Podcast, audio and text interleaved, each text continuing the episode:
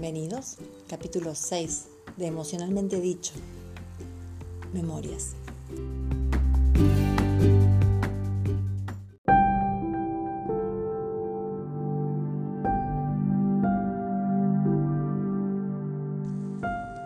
Dicen por ahí que los recuerdos se intensifican con el paso del tiempo, que lo que dolió con el tiempo va a doler más y que lo que fue bueno con el tiempo se saborea aún con mayor intensidad.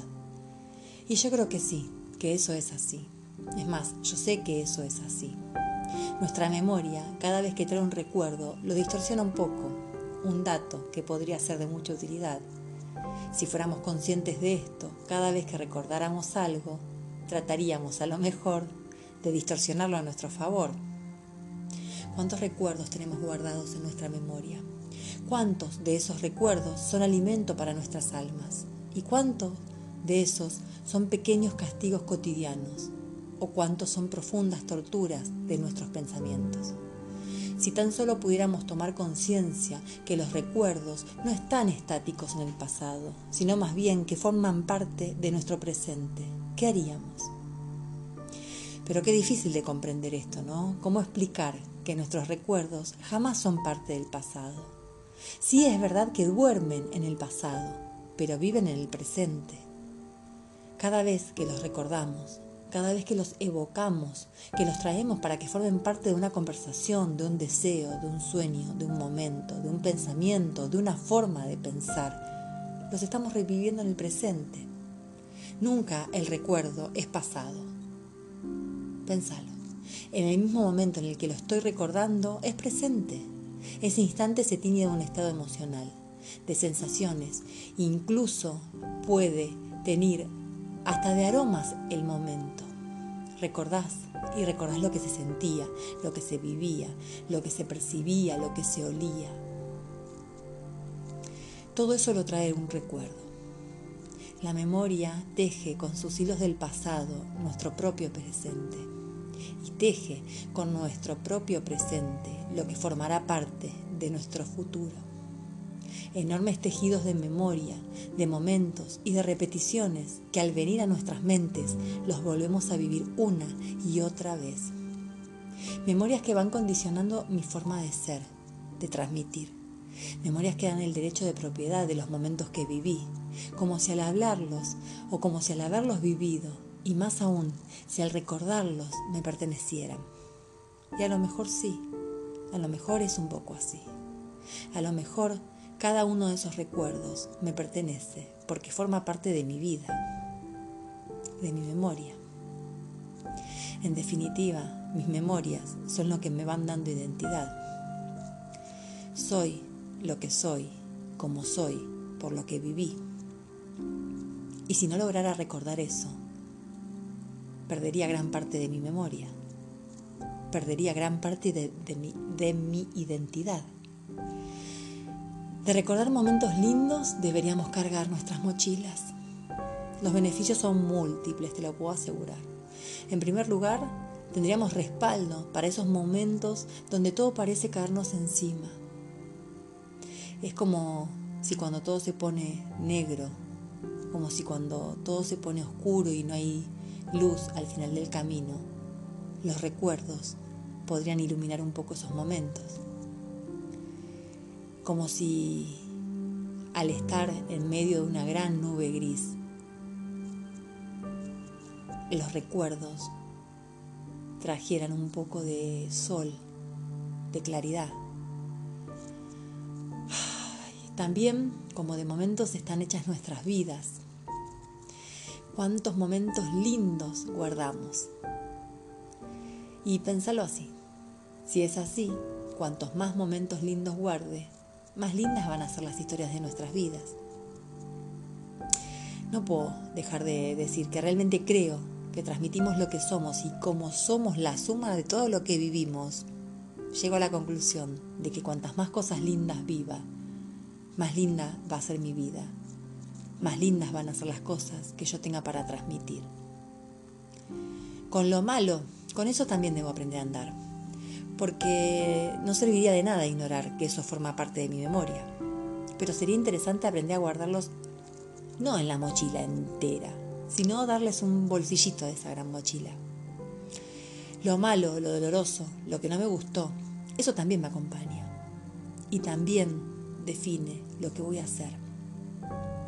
Define lo que soy, todo aquello malo que yo viví en mi pasado.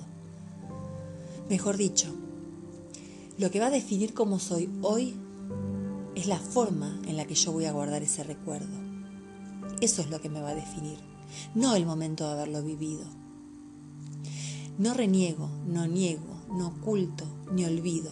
Simplemente debo aprender a guardarlo en un bolsillo para que la mochila no se llene de cosas malas, sino más bien que la mochila esté llena de cosas buenas. Y ese bolsillo que me va a recordar que ahí hay cosas malas, en realidad al abrirlo, lo que debo ver es aprendizaje, superación.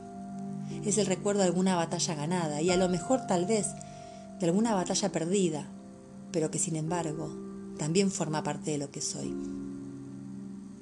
Somos lo que somos porque vivimos lo que vivimos. Mis recuerdos alimentan mi día a día.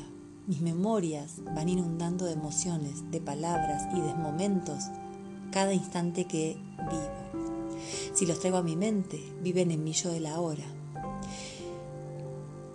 Y se me ocurre que lo lindo sería poder aprender a guardar en el bolsillo lo malo y llenar la parte grande de la mochila de cosas lindas.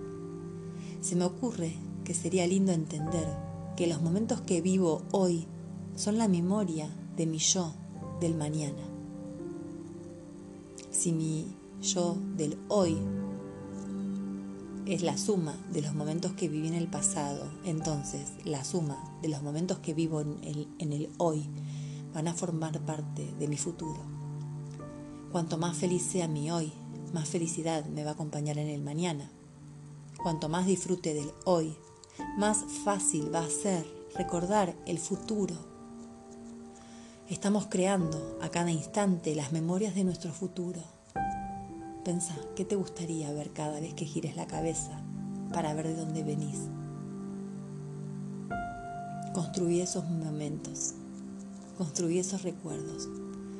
En definitiva, los recuerdos son momentos que alguna vez nos tuvieron como protagonistas. Construí tu propia historia, construí a conciencia tu futuro.